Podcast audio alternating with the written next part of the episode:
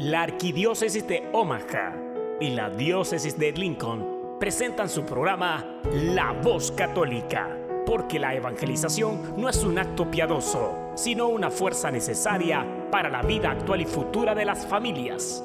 Te invitamos desde ya a escuchar tu programa La Voz Católica. En el nombre del Padre y del Hijo y del Espíritu Santo. Amén.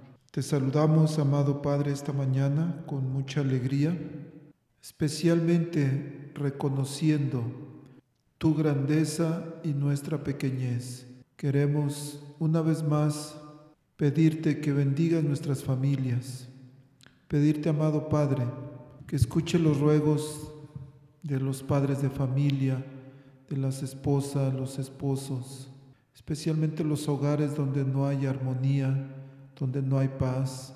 Que pueda tu Santo Espíritu inundar esos hogares, esos corazones de amor, de paz, de alegría, de comprensión, de perdón, de gracias.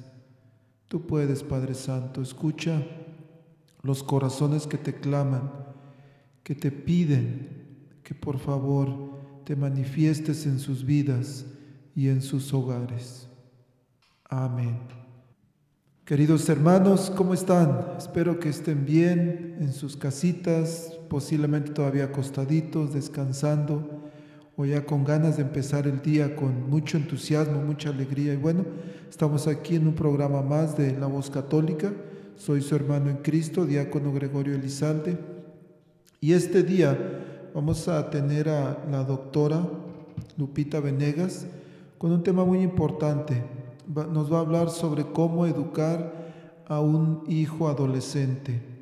Nos va a dar consejos, nos va a dar herramientas de cómo podemos actuar, cómo debemos reaccionar cuando nuestros hijos o cuando estamos educando, a nuestros hijos. Así es que no le cambien. Por favor, inviten al vecino, pónganle en Facebook, que no se les olvide que está comenzando el programa de la voz católica y agarren su cafecito como quieran y vamos a empezar con un canto del señor Ramiro Orozco que se llama Bendita sea la familia. Qué gran regalo, Señor. Tú le has dado a mi vida. Es un regalo de amor tesoro de gran valor. Bendita sea la familia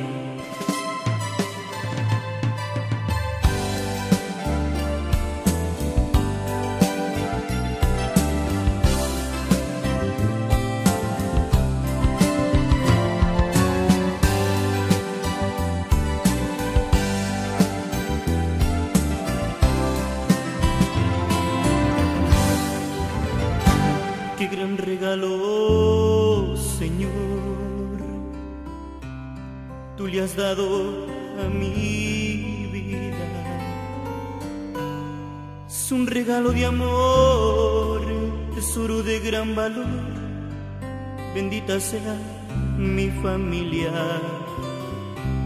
donde ha quedado el amor y el respeto en la familia ya no buscan la unidad, muy lejos se fue la paz, la fe se encuentra perdida. No se busca el perdón por egoísmo y orgullo. Buscas tu felicidad, no piensas en los demás, cada quien busca lo suyo.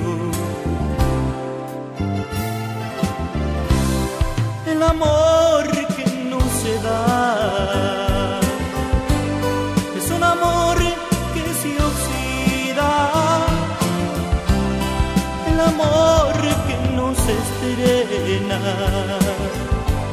es un amor que se olvida. Ya no buscamos a Dios, el amor de la familia. Por eso hay tanto dolor, hay frío en el corazón. Por no buscar al de arriba.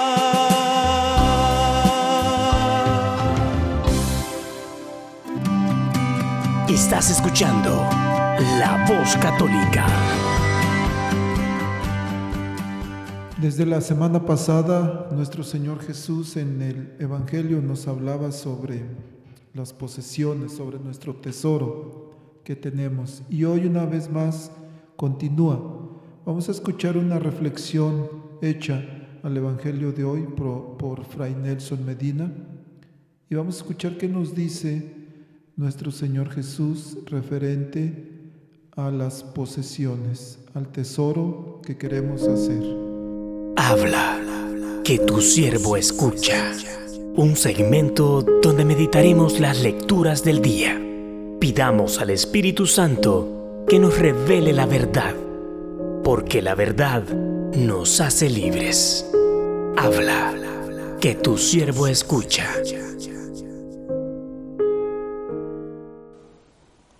Feliz domingo para todos. El Evangelio de hoy es tomado del capítulo número 12 de San Lucas. Encontramos a nuestro Señor Jesucristo enseñándonos sobre la relación entre los bienes de la tierra y los bienes del cielo. Es un tema que ya aparecía el domingo pasado con aquella breve parábola del rico que tuvo una gran cosecha. ¿Qué nos aporta el texto de hoy? Como siempre, Muchísimo, porque la palabra de Dios es inagotable. Por ejemplo, en primer lugar está un tema que podríamos llamar el gran negocio. El gran negocio para una persona metida en las cosas de este mundo es cuando yo invierto poco y gano muchísimo. Eso sería un gran negocio. Podemos decir que Jesús nos propone también a su manera un gran negocio porque nos dice que aquellas cosas que nosotros gastamos bien y gastamos para el bien en esta tierra, pues nos aseguran los tesoros perdurables del cielo. Pensemos en el caso de una enfermera. Las labores que ella realiza tienen que ver con las cosas de esta tierra. Entre esas labores está el cuidado de los enfermos, la administración de los medicamentos, el tomar ciertas muestras, el llevar un control de las señales vitales, todas esas son acciones que se realizan en esta tierra. Pero si ella tiene en su intención verdadera caridad, verdadero deseo de hacer el bien a esa persona, entonces esas acciones que hasta un cierto punto pueden parecer mecánicas, adquieren un valor sobrenatural es lo que podemos llamar un gran negocio, porque estamos haciendo cosas para esta tierra y sin embargo estamos ganando para el cielo. Lo que hace la diferencia es que la intención, la manera como nosotros ofrecemos aquello que hacemos día a día. Esto significa también que muchas de las cosas que hacemos pueden adquirir ese inmenso valor sobrenatural. Un santo como Martín de Porres hizo una gran cantidad de cosas que son completamente ordinarias, como por ejemplo preparar una comida o como barrer un pasillo. Pero si esas cosas se hacen con la intención de agradar a Dios y con el deseo de hacer un verdadero bien a nuestros hermanos, adquieren un valor inmenso. Ese es el tema del gran negocio. Y lo mejor de todo es que ese negocio lo puedes hacer tú, lo puedo hacer yo. Está absolutamente abierto a todos. ¿Y sabes cuándo podemos empezar? Desde hoy, desde ya, desde este momento. Aún las cosas más sencillas las podemos ofrecer con amor al Dios que nos ha amado tanto. Otra enseñanza que nos trae este Evangelio es que nos dice que donde está nuestro tesoro, allí está nuestro corazón. Y el grave problema es que cuando termina nuestra vida, pues definitivamente no nos quedaremos aquí. Eso significa que una persona que solamente ha acumulado tesoro para esta tierra, al momento de morir lo pierde todo, Por el contrario, una persona que ha puesto su tesoro en el cielo, al momento de morir lo gana todo. Es hermoso recordar la manera como han muerto muchos santos. Así, por ejemplo, Santa Teresa del Niño Jesús, con una gran certeza, con una absoluta confianza en la misericordia divina, dice, voy a gastar mi cielo haciendo el bien en la tierra. Es decir, para ella lo mejor de su existencia estaba a punto de empezar. No había cumplido 24 años de edad. Tendría unos 50 o 51 años de edad Santo Domingo de Guzmán cuando murió. Y también él consideraba que su tiempo en el cielo era el mejor tiempo. Claro que ya no es tiempo, es eternidad, pero es como la mejor fase de su vida. Estos santos tenían la convicción de que entraban en lo mejor de su existencia. Valerosísimo el testimonio, por ejemplo, de los mártires jesuitas en Japón, la manera como ellos, con un gozo incontenible, saludan la llegada de la eternidad. Es porque ellos sabían que iban a entrar en la verdadera vida, sabían que morir era ganar, mientras que al que ha puesto todo su tesoro en el cielo, todo su tesoro en la tierra, pues morir significa perder. Así que este es el momento de escoger qué es lo que nosotros queremos. Si queremos al final de nuestra vida perderlo todo o si queremos ganarlo todo. Estás escuchando La Voz Católica. Ya mero viene Lupita Venegas, pero antes de escucharla a ella con el tema de cómo educar a un adolescente, vamos a escuchar a Ramiro Orozco, que nos acaba de visitar hace poquito aquí en la arquidiócesis, hace dos semanas, con un canto que se llama Gracias Señor.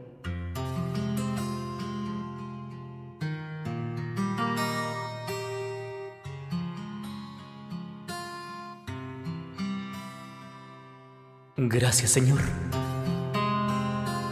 por el regalo más valioso que tú me has dado, por el milagro más grande que me has concedido hoy, la vida. Gracias Señor.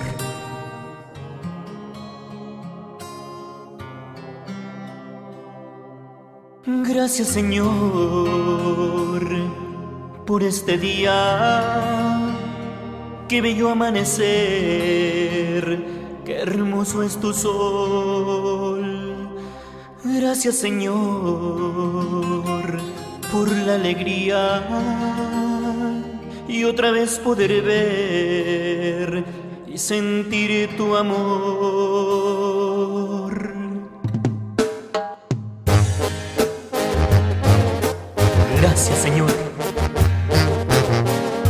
Un nuevo día, por el milagro de la vida. Gracias Señor, porque puedo sentir tu amor en todo lo creado. Gracias Señor por este día, que bello amanecer, qué hermoso es tu sol. Gracias Señor por la alegría y otra vez poder ver y sentir tu amor. Gracias por todas las cosas, espinas y rosas, todo es tu creación. Gracias por amarme tanto, por la voz y el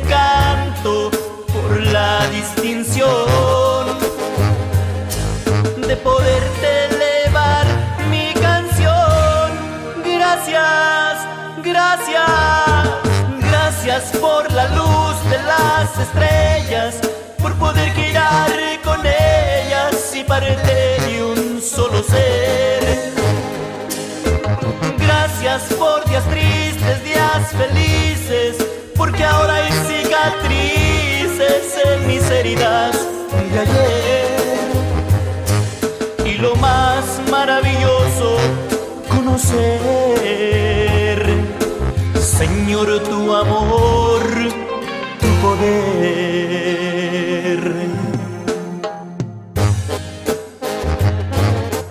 Gracias, Señor, porque cuando te pedía todo para disfrutar la vida, tú me diste vida para disfrutar de todo. Gracias, Señor, porque puedo sentir tu amor. Gracias, Señor, por este día que bello amanecer, qué hermoso es tu sol. Gracias Señor por la alegría y otra vez poder ver y sentir el amor. Gracias por todas las cosas, espinas y tu creación Gracias por amarme tanto, por la voz y el canto, por la distinción de poderte elevar mi canción. Gracias, gracias, gracias por la luz de las estrellas, por poder girar con y parte de un todo ser por días tristes, días felices, porque ahora hay cicatrices en mis heridas de ayer. Y lo más maravilloso, conocer, Señor, tu amor, tu poder.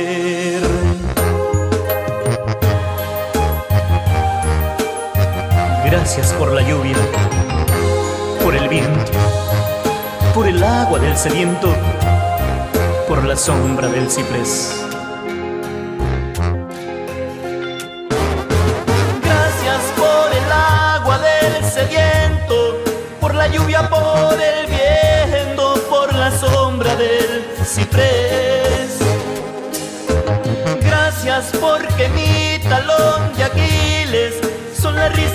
Infantiles y la paz de la vejez. Por los niños y la paz de la vejez. Gracias Señor, otra vez. Gracias Señor, otra vez.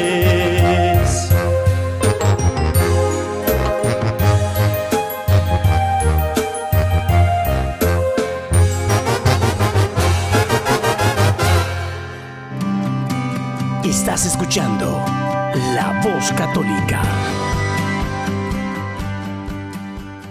Y ahora sí tenemos a la doctora Lupita Venegas con el tema Cómo educar a un adolescente feliz de entrar a este espacio en el que nos hablamos desde el corazón. Feliz de compartir contigo este espacio. Por ello, hoy quiero hablar de educación de adolescentes. Muchas dudas, muchas preguntas sobre cómo tratar a mi adolescente. Me vuelvo loca.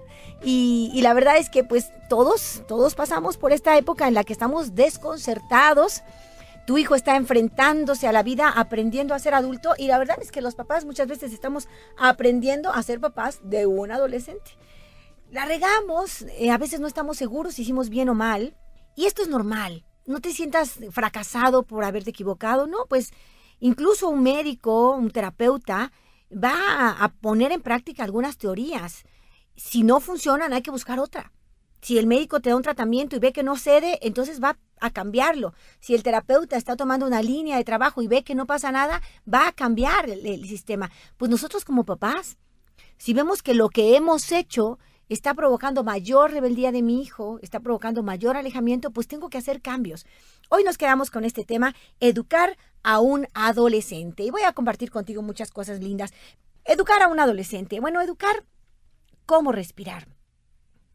El incremento de la violencia juvenil en muchos ámbitos, nos está mostrando claramente que tenemos mucho que mejorar nosotros papás, nosotros y los educadores, que no son padres, pero educan a los jóvenes también.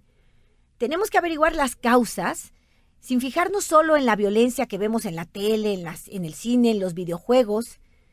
Vamos a reconocer, por ejemplo, la prolongación extraordinaria de la etapa de la adolescencia. Hoy tenemos Peter Pan por todas partes. Jovencitos que no quieren crecer. Por puritita sobreprotección, por este individualismo egoísta que estamos sembrando los padres en los hijos, es muy difícil construir una identidad, una personalidad coherente, una personalidad que es entrenada en la responsabilidad, en el compromiso. Padres de familia, no lo estamos haciendo, esa es la verdad. Estamos dándole todo a nuestros hijos, resolviéndoles todo, porque como ahora a mí me va mejor, pues yo le puedo dar y le doy. Pero no estoy forjando en ellos carácter, eh, mentalidad de lucha, de esfuerzo. Los hijos crecen y nos exigen. Quiero coche, quiero viaje, quiero beca, quiero universidad, quiero... Uf.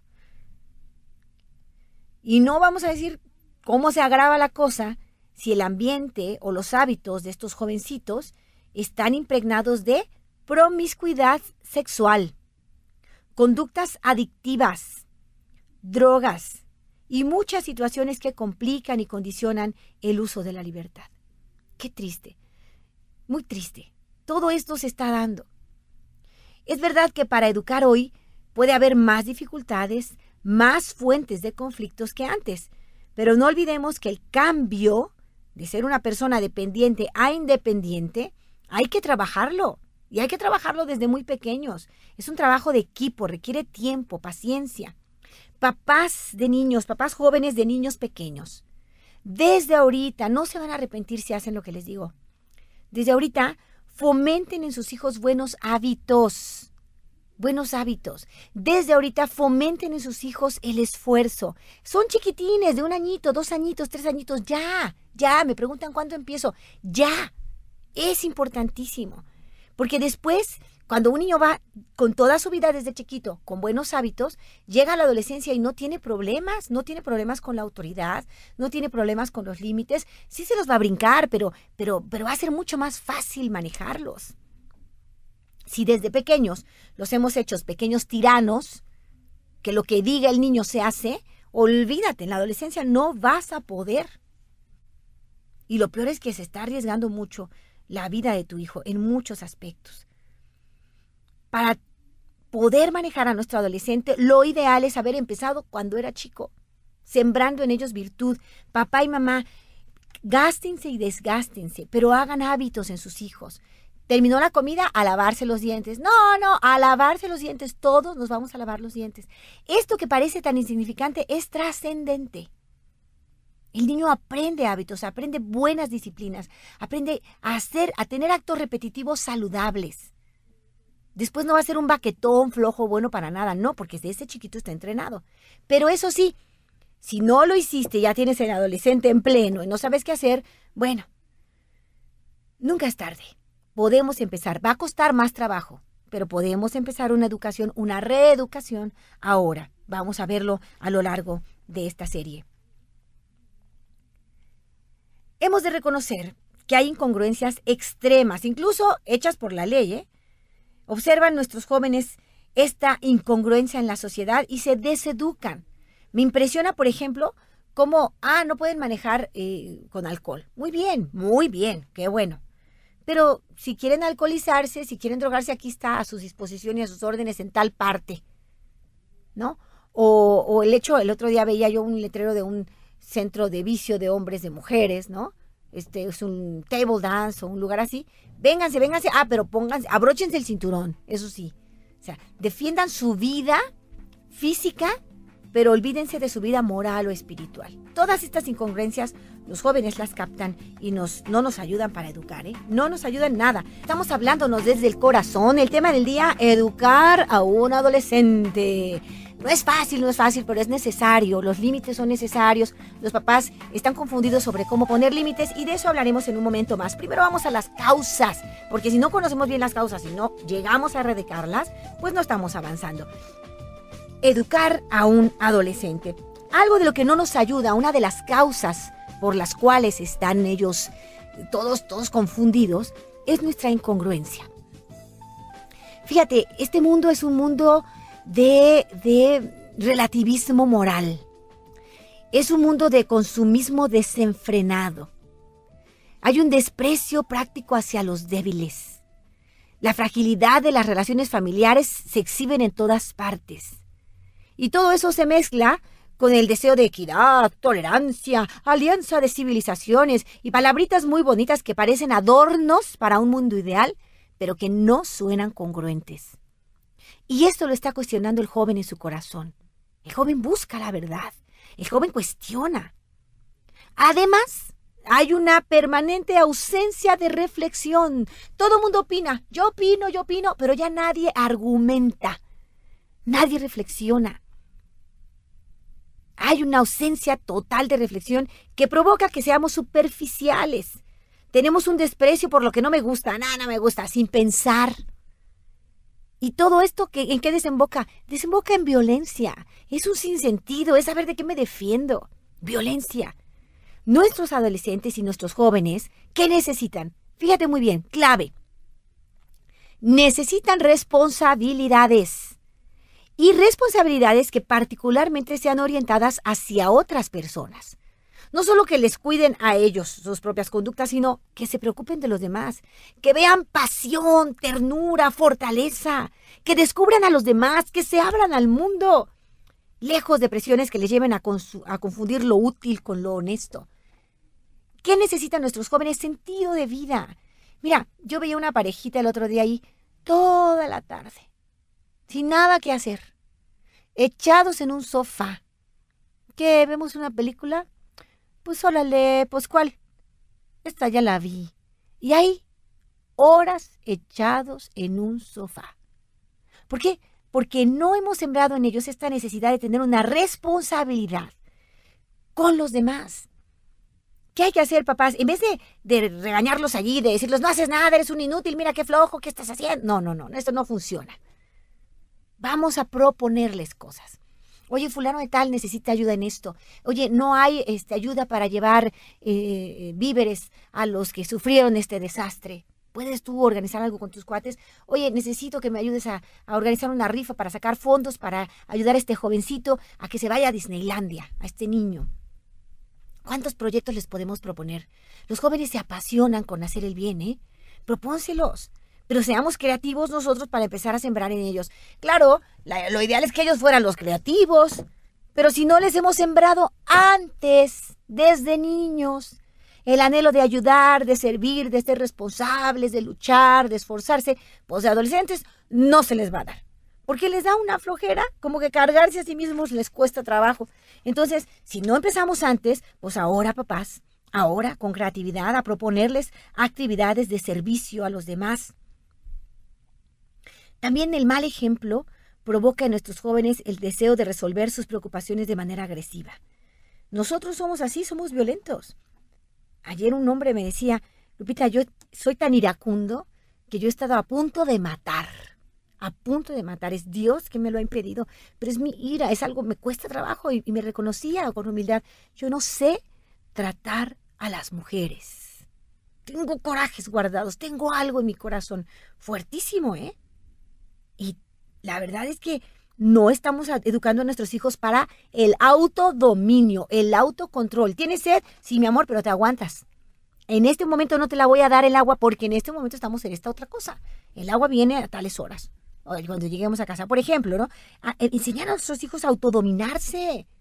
No le pasa nada. Pero no los enseñamos. Les damos todo en el momento que lo piden y creen que la vida es así hay muchas veces que los jóvenes se vuelven agresivos porque lo han visto, porque tú reniegas de tu mujer, le hablas violentamente, aunque no le hayas golpeado nunca, a lo mejor psicológicamente sí lo has hecho, los hijos lo aprenden. Y así sacan sus preocupaciones de forma agresiva. No, no, no. A nuestros hijos, principalmente adolescentes, es preciso hablarles de trabajo bien hecho. Nada de que, pues sí pasé y ya. No, señor, pues pasaste y, te cuesta, pero la próxima subes la calificación. Papás, exijamos siempre sana exigencia, no intransigencia, porque si nos vamos al otro extremo, generamos un mismo problema. No. Exigir un poco siempre, trabajo bien hecho, sacrificio. Desde chiquitito a tu hijo, mi amor, por tu hermanito. Tu hermanito que está enfermo en este momento necesita silencio, así es que no prendemos esta música tan fuerte. Va por tu hermanito. Sacrificio. Por mí, mi amor, estoy enferma, me siento mal, eh, necesito que me ayudes a levantar la cocina. Sacrificio y ofréceselo a Dios. Ay, ay, de malas, pues de malas, pero ofréceselo a Dios y me ayuda, sacrifícate. Responsabilidad, valores que hay que sembrar en casa. Mi amor, confío en ti, pero tú serás responsable de esto. Qué bien que al adolescente le digas, confío en ti. Mi amor, tú vas a acompañar a tu hermanito, pero te encargas que esté aquí a las 8 de la noche. Confío en ti. Y eso es hacerlo responsable, confiable. Eh, decirle, una persona confiable es aquella que se le puede encargar algo y uno confía que lo va a hacer. Tú sé de esas personas. Invítalos a vivir el servicio, la empatía, la comprensión, la solidaridad. Eso que hicimos en Semana Santa, familias que salimos a, a, participar en las misiones, a trabajar, es un gran modelo de educación para nuestros hijos. Vamos a evitar además sentimentalismos. Todo me ofende de lo que me dices. No, señora. Tu hijo adolescente va a decir muchas cosas que no te gustan, pero tienes que comprender. Está en la edad de la hormona, se le dispara todo, dice lo que no quisiera decir. Entonces nada más escucha con paciencia, eh, tranquila, no respondas. Más adelante, tranquilo, le hablas y le dices, bueno, puedes pensar lo que quieras, puedes estar muy enojado, pero no me ofendas. Esto que dijiste me ofendió y no quiero volverlo a escuchar. Sin enojarte, sin pensar que te odia, no es cierto. Tranquila, enseñarlos a vivir. Evita también utilitarismos. No lo utilices a tu hijo. Pues ahora te quedas porque te, me tienes que hacer este favor. No, no, no, no. Si él tenía un compromiso, que tú ya habías dado permiso, que además es importante porque es para el equipo de béisbol o porque lo que sea, porque él se comprometió, él cumple. No es de acuerdo a si a ti te sirve o no en ese momento. Tenemos que tener mucha conciencia de eso. Tenemos que facilitar ambientes donde se motive y trabaje una verdadera libertad. Es importante vivir en casa con una auténtica austeridad. Mi amor, Dios provee en esta casa para que tengamos todo, pero no vamos a comprar de todo y en exceso. Vamos a comprar lo necesario. Es que quiero estos zapatos. ¿Por qué? Si tienes tantos pares, no necesitas más. El día que uno se acabe, el día que compartas, el día, entonces sí, pero no vamos a llenar la casa de cosas. Además, una casa entre menos llena de cosas esté, más linda es, más habitable es, más buen gusto tiene. Cuando estamos amontonados, amontonados, está mal, nos falta ahí algo de educación, ¿eh? 12 mil blusas blancas, 50 pantalones, 20 eh, pares de zapatos, hay un montón de cosas y tenemos como cuchitriles ahí amontonados entre puertas medio cerradas, medio abiertas. No, no, no tengas demasiado. Vive en austeridad. Vamos a motivarlos a tener una verdadera humanidad. Deberás estar pensando siempre en servir al prójimo. Y esto es muy necesario para que ellos desarrollen calidad humana urge ejercitarnos todos en las relaciones sociales, en las relaciones con los demás. aprender a, a, entender que muchos piensan diferente, claro que sí, y son diferentes, y que es importante hacer vida social, vida de servicio. No olvidemos que todo esto tiene su fundamento en la familia. La familia es célula de sociedad, ahí aprendemos a convivir y a entendernos unos con otros, comprendiendo que somos distintos, soportando nuestras deficiencias de carácter, claro que sí. Es parte, parte de lo que tenemos que educar en nuestros hijos, especialmente aquellos que son adolescentes. Tema del día. Educando a un adolescente. Hemos ido a revisar causas. Estamos comprendiendo que nuestros jóvenes se cuestionan nuestros valores, nuestras incongruencias. Eh, nos ha hecho falta darles verdades sólidas, Estamos sumidos en el relativismo y eso no funciona. Hay que educar a nuestros hijos con límites claros, con reglas claras, diciendo que les amamos y que los límites son para que experimente mejor su libertad. Así es. La libertad se vive entre límites, pero los padres no sabemos poner límites. Vamos a aprender. Hay libros, documentos, eh, videos que se han grabado con el tema de límites. Vente a cualquier librería católica y consulta todos estos materiales que te pueden ser de gran ayuda. Hay un artículo publicado en Chihuahua, escrito por Mónica Ruiz, que quiero compartirte ahora porque creo que va a ser una, un gran motivo de reflexión para todos nosotros. Ella dice, bueno, pero ¿qué nos pasa? ¿Qué es lo que nos hace suponer que alguien más tiene la responsabilidad de cuidar a nuestros hijos? Si nosotros, que se supone que somos los que más los amamos, no queremos tomar esa responsabilidad. Es ridículo ver esas mesas redondas en las cuales funcionarios públicos, dueños de bares y discotecas, miembros de comités, ciudadanos y medios de comunicación se culpan unos a otros por algo que no es más que falta de responsabilidad de nosotros, los papás. Que si en los bares le venden alcohol a menores, que si los agentes de tránsito reciben sobornos, que si no cierran estos lugares a la hora señalada. Pero ¿en dónde están los padres de este menor que tomó más de la cuenta? ¿Quién lo recibe en su casa a esas horas y en ese estado? ¿Quién le dio dinero para entrar en el bar, para el alcohol, para el soborno? ¿Dónde están los padres que le dieron el carro a un menor que no es capaz de hacerse responsable y maneja aunque esté tomado? Por favor, ¿en qué piensan los padres de esos jóvenes que salen de su casa a las 11 de la noche, habiendo empezado a tomar desde la tarde durante el partido de los Tigres Rayados contra no sé quién, los Tigres contra lo que sea, ¿no?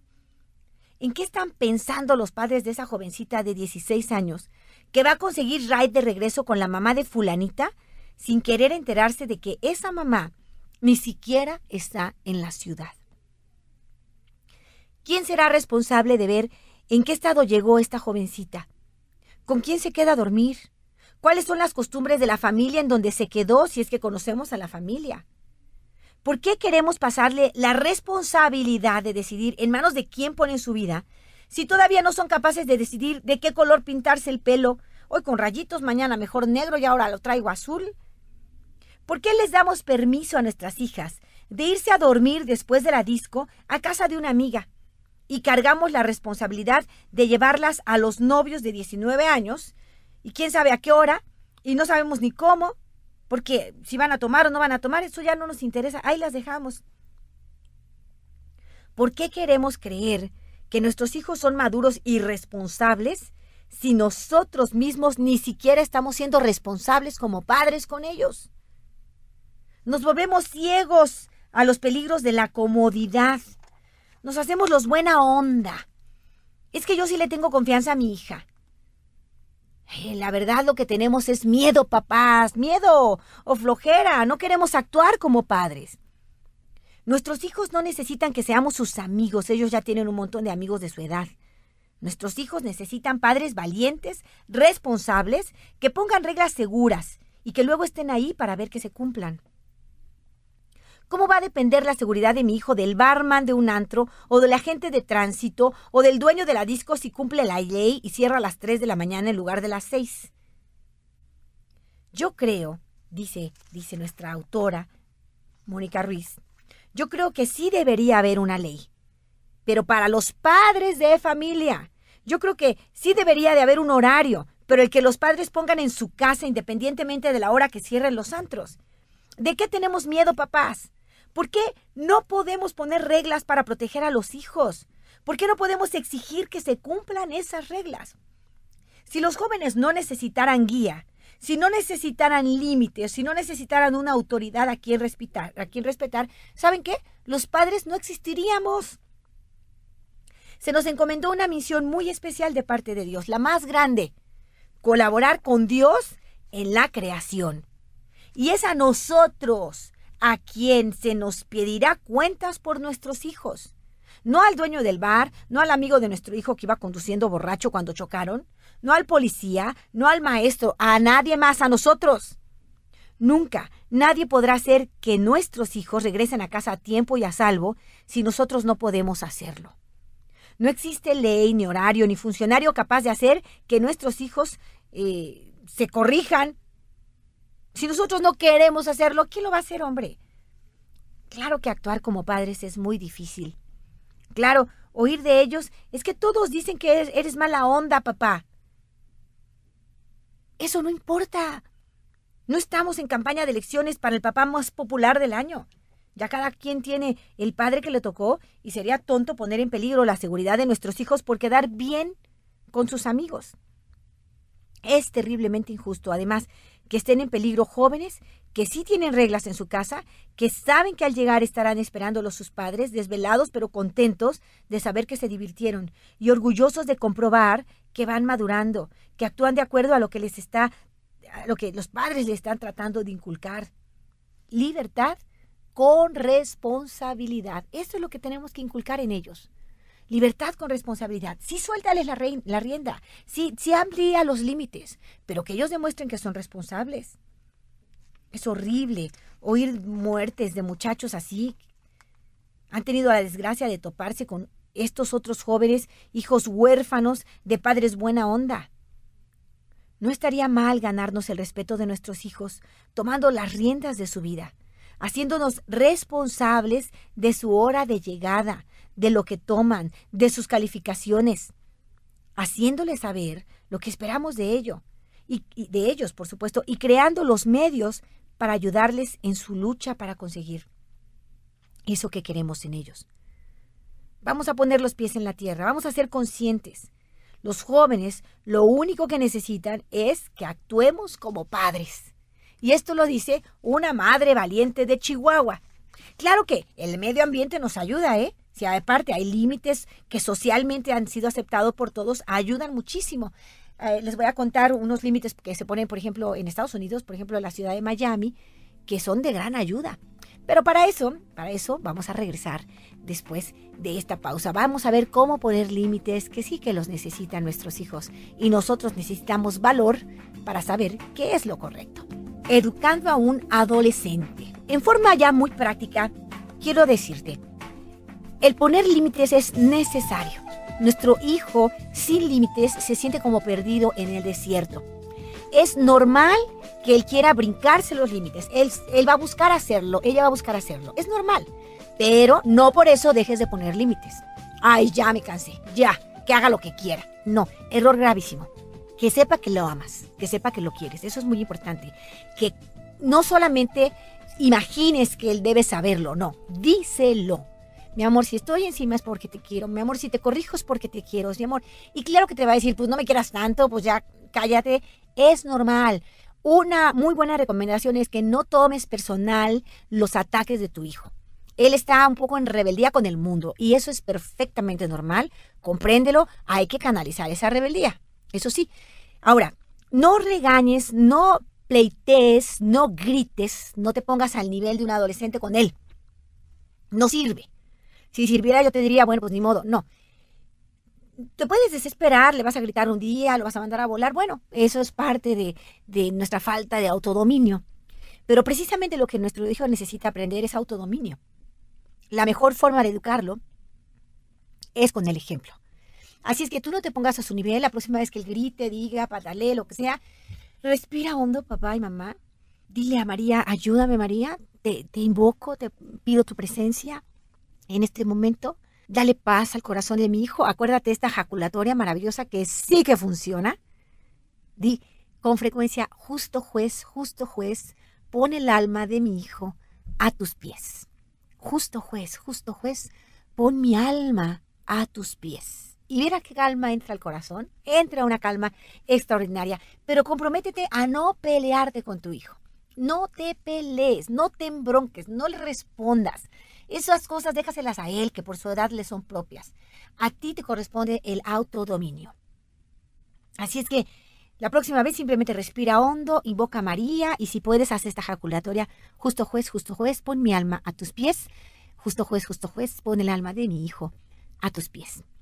Y espera que llegue la calma, tranquilo, tranquila. Y habla con tu hijo en un momento oportuno. No es cuando está enojado, no es cuando está con sus amigos, jamás. No lo ridiculices frente a sus amigos jamás. Al contrario, pórtate muy buena onda frente a los amigos. Ya después te comes aparte el pollito con él, pero enfrente de sus amigos, eh, ahí sí sé buena onda. Ah, ¿qué tal? ¿Cómo están? Bienvenidos, muy bien. Este, ¿Qué van a hacer, chaparro? Ah, pues órale, y ya. Y después ya hablas con él. No me vuelvas a pedir permiso para que vas a ir a dormir y que no sé qué, y que me vas a insistir, porque voy a acabar furibundo furibunda. No lo vuelvas a hacer. La próxima vez que lo hagas, sí te voy a decir enfrente de ellos que no. Ahorita lo suavizamos, ahorita porque no quiero que tú este, salgas mal parado, hijo, hija. Que ellos vean que tú pones de tu parte, pero que al mismo tiempo eres firme. ¿sí? Sé, hay que dar las dos cosas al mismo tiempo, soltar un poco y poner un límite firme. ¿eh? Que no sea el mismo límite que estaba antes, muévelo, que él vea tu apertura, pero al mismo tiempo exige responsabilidad, ¿no? Y por eso, de verdad, nunca, dos cosas, nunca traiciones a tu hijo si te cuenta un secreto, no vayas y se lo digas al mundo entero, porque se va a enterar y le va a dar mucho dolor. Si te confía algo, dale gracias a Dios y guarda como un gran tesoro ese, ese secreto, esa eh, cosa tan privada que te contó. Guarda en tu corazón, pídele a Dios que te ilumine para saber orientar. Pero no vayas a contársela a la comadre, que segurito le va a decir a la hija, que le segurito le va a decir a tu hija o a tu hijo que tú dijiste. Y eso les duele muchísimo. Tampoco jamás los ridiculices frente a sus amigos. Ofréceles tu casa. No importa si es chiquita, no importa si hacen ruido, no importa, no importa. Ofrece tu casa, dile que aquí vengan, hijo, yo les invito, yo les hago unos taquitos, yo veo cómo le hago, pero le echo más agua a los frijolitos y aquí los recibimos. E, es lo mejor, que él se sienta querido, amado por ti, que tú aceptas sus amistades, que te gusta su, su forma de relacionarse con los demás, de hacer vida social, aunque no te encante. Demuestra tu apertura. Ahora, ya que los tienes cerca, ya que conoces a los amigos, ya que todo, vas a observar, vas a ver y vas a darte cuenta si hay que orientar a tu hijo con respecto a una amistad. Por supuesto que tienes todo el derecho. Pero eso lo haces en privado, a solas, y después de que él ya ha visto que tú te abriste, que lo quieres, que lo acoges, que lo respetas, ya después, no es desde el principio, ese greñudo no lo quiero aquí, espérate, a lo mejor ese greñudo es un gran amigo, no sabes pero ahí enterándote, ofreciéndote a servirles, atenderlos, a lo mejor te sorprende ese que no te había dado buena espina, ¿no? Eh, eh, ábrete, papá y mamá, ábrete y demuestra también que eres padre poniendo límites claros. Una vez que, que te has abierto, que has dado lo mejor de ti, entonces sí, oye gordo, este, esto de aquí no me gustó, procura para la otra que esto no suceda, ¿no? Pero hablando, sin regaños, sin gritos, sin desesperación. Yo sé que te estoy pidiendo algo que parece imposible, pero si tú estás bien unido a Dios, si tú estás procurando crecer para demostrar a tus hijos que siempre estamos en camino de madurez, te va a ir bien y vas a poder. Sin desesperarte, corrige. Sin enojarte, corrige. En el momento oportuno, que no es ese momento de los amigos, del berrinche, eh, del cohete, de lo que traiga, no es después. Oye, ¿podemos platicar un ratito? Oye, ven, quiero invitar a caminar. Ven, te invito un helado. Ven, ¿nos echamos una cervecita? Depende de la edad del hijo, ¿eh? Si ya tiene edad legal, es momento. Si no tiene edad legal, no, no te engañes.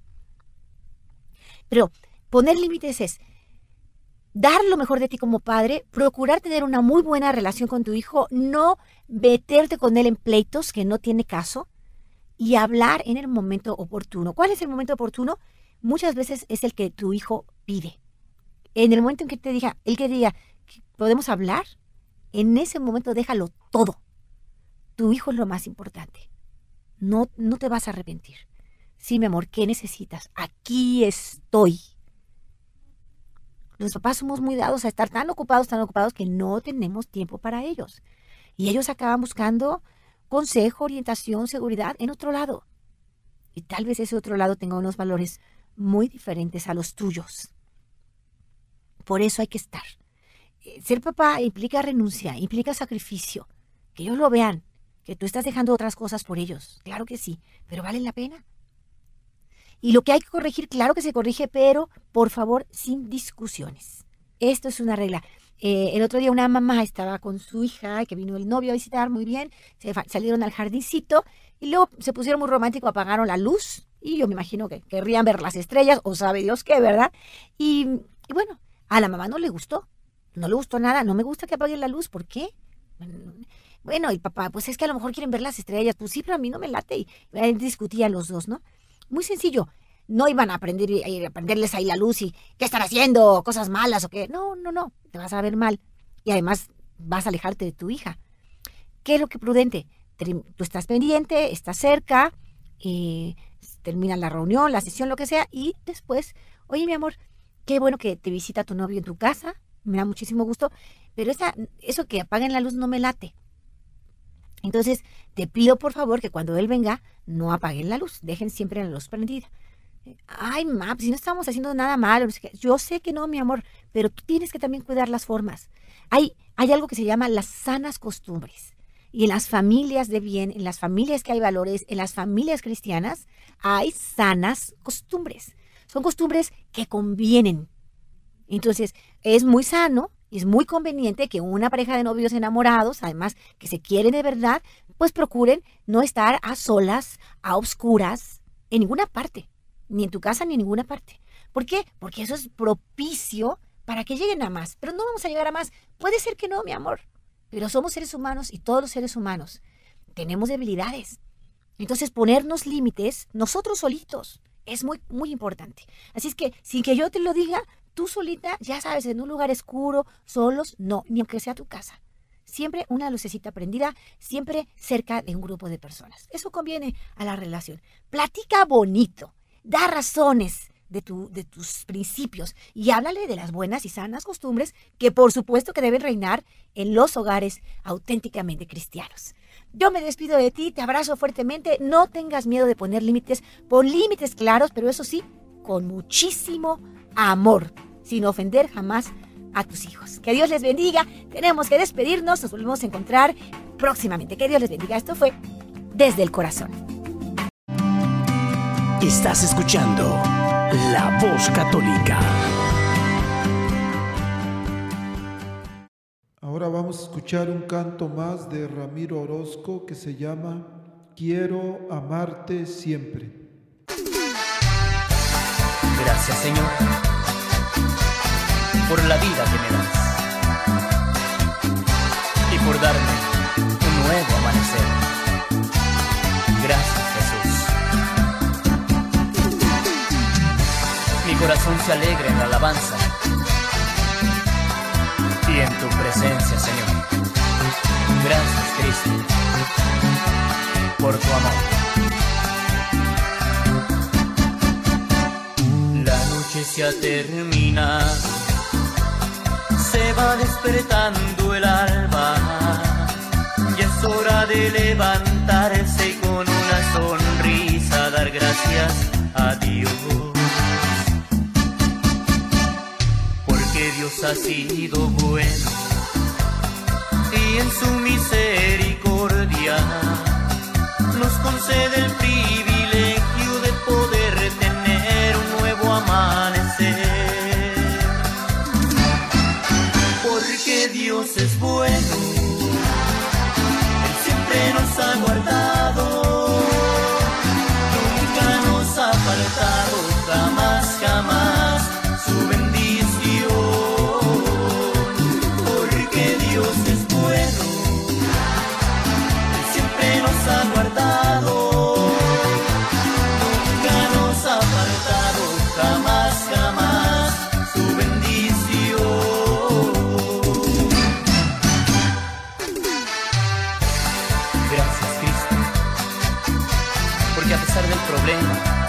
la prueba. Nunca me dejes sin tu bendición.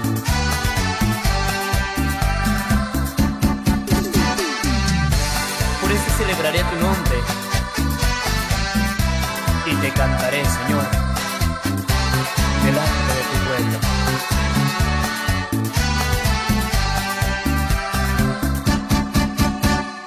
Porque la vida es hermosa la vivimos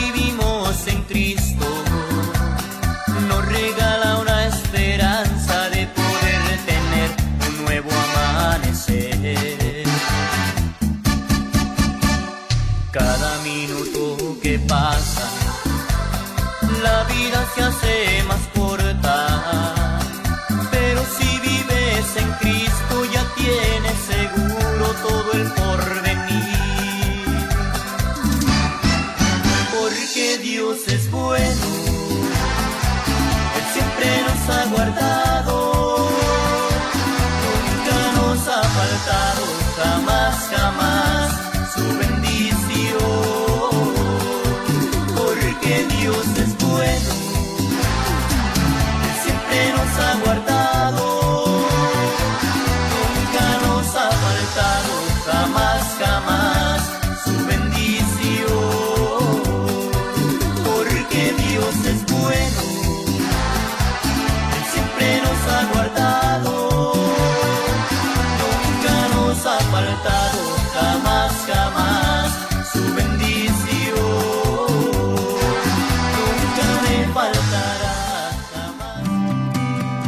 Estás escuchando La Voz Católica.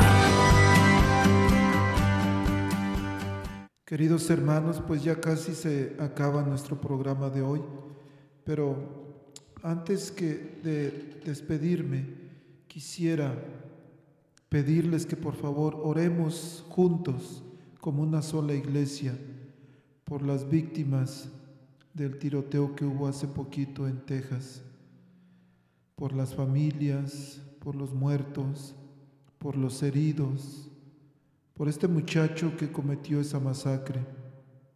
Posiblemente es un muchacho que sufrió, es un muchacho que vivió una vida difícil. Pensemos en cómo están viviendo nuestros hijos, qué es lo que están mirando, qué es lo que están experimentando, qué es lo que están oyendo en nuestros hogares. Para eso me gustaría más bien hacerles algunas recomendaciones, queridos papás que nos escuchan. Mamás solteras, sepan que siempre están en las oraciones de la iglesia, en nuestras oraciones. Pero quisiera pedirles que por favor sean un ejemplo para sus hijos. Asistan a la iglesia con ellos. El domingo, día del Señor, llueva, truene o relampaguee, yo debo ir a misa con mis hijos. Y especialmente los varones, queridos varones que me escuchan el hombre, dice San Pablo en la Biblia, el hombre es la cabeza de la casa, pero no para decir yo mando, no para querer, no para querer humillar, no para querer mandar nada más, sino para guiar a su familia en el camino de fe.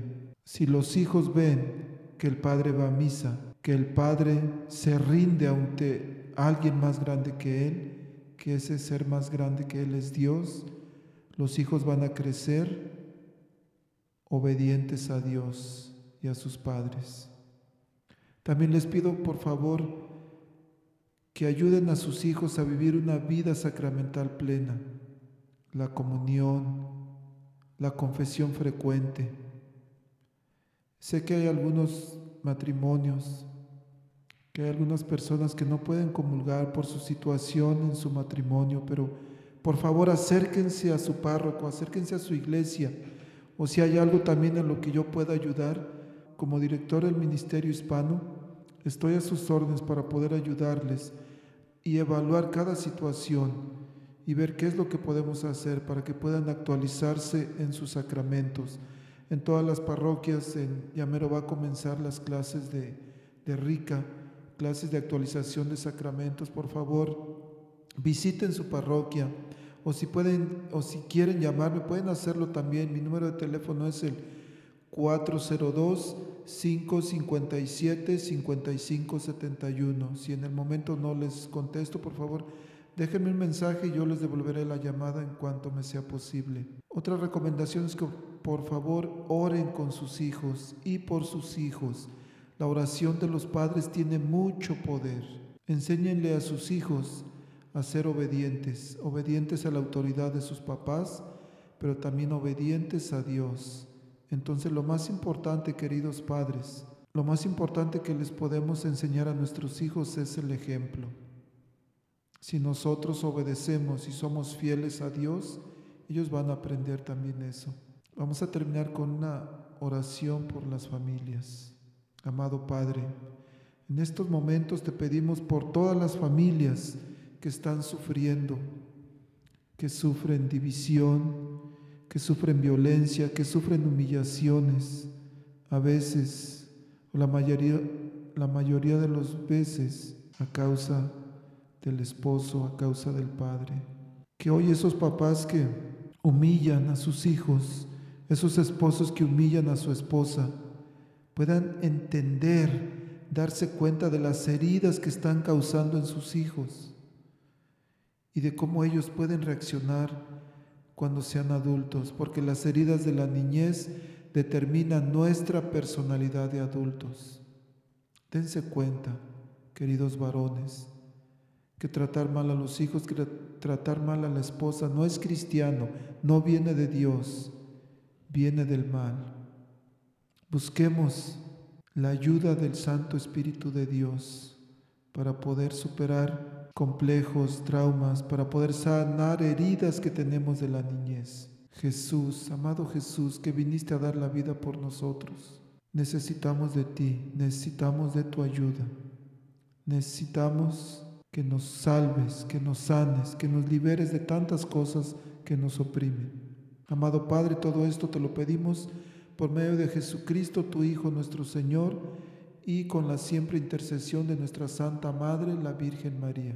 Queridos hermanos, que Dios los bendiga y nos vemos la próxima semana. Adiós. La Arquidiócesis de Omaha y la Diócesis de Lincoln presentaron su programa La Voz Católica porque la evangelización no es un acto piadoso, sino una fuerza necesaria para la vida actual y futura de las familias. No olvides que el próximo domingo tienes una cita aquí en La Voz Católica, de 8 a 9 de la mañana por esta emisora.